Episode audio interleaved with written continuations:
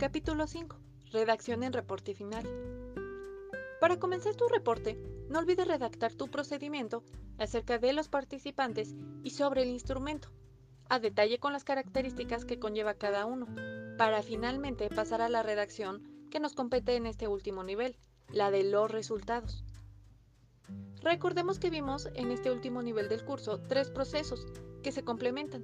Número 1, el análisis factorial exploratorio. Número 2, prueba T. Y la confiabilidad. Es de estos y de los resultados que nos arrojaron que realizaremos nuestra redacción.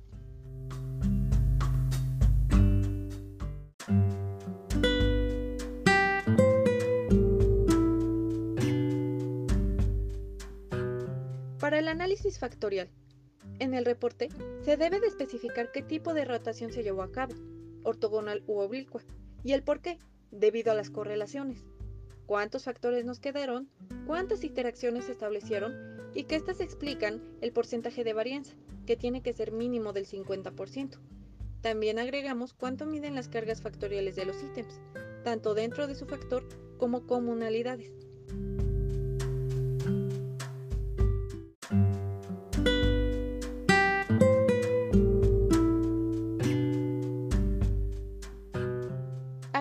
También por cuántos reactivos quedó estructurado el instrumento. Especificar prueba de esfericidad, es decir, tamaño de esfericidad, grados de libertad y significancia. Si la significancia fue de .00, se debe de redactar como .001. Señalamos el tamaño de KMO.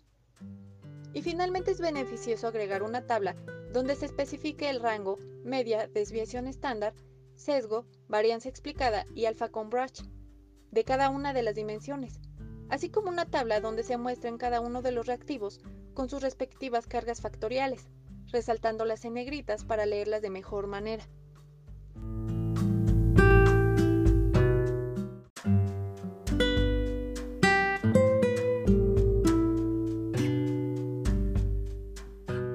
Para la prueba T, en esta parte de la redacción, se debe de especificar grados de libertad, nivel de significancia, intervalos de confianza, la potencia estadística, tamaño de efecto y la media de variable dependiente e independiente. Es esencial incluir todos estos datos. En el caso de que sean muchas variables, es recomendable hacer una tabla en donde se muestre cada una con los datos ya mencionados y también citar antes de insertar la tabla.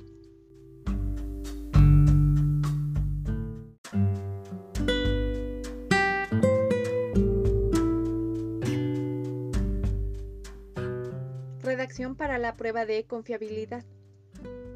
Para la redacción de la confiabilidad, se debe especificar que se hizo una prueba de fiabilidad donde se correlacionó ítem total. Se incluye la correlación al cuadrado, es decir, varianza explicada, con los reactivos de la escala. Se indica el valor de fiabilidad si es que se eliminaba el reactivo.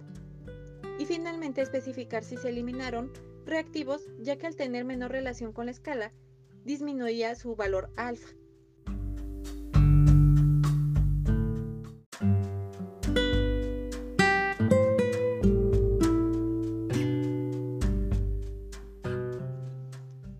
Para cerrar el capítulo, hay ciertas consideraciones esenciales. Para el formato APA es importante que los datos menores a 1 no se coloque el 0 antes del punto, como por ejemplo punto 17 y finalmente, no olvides redactar tus conclusiones para que el reporte quede completo.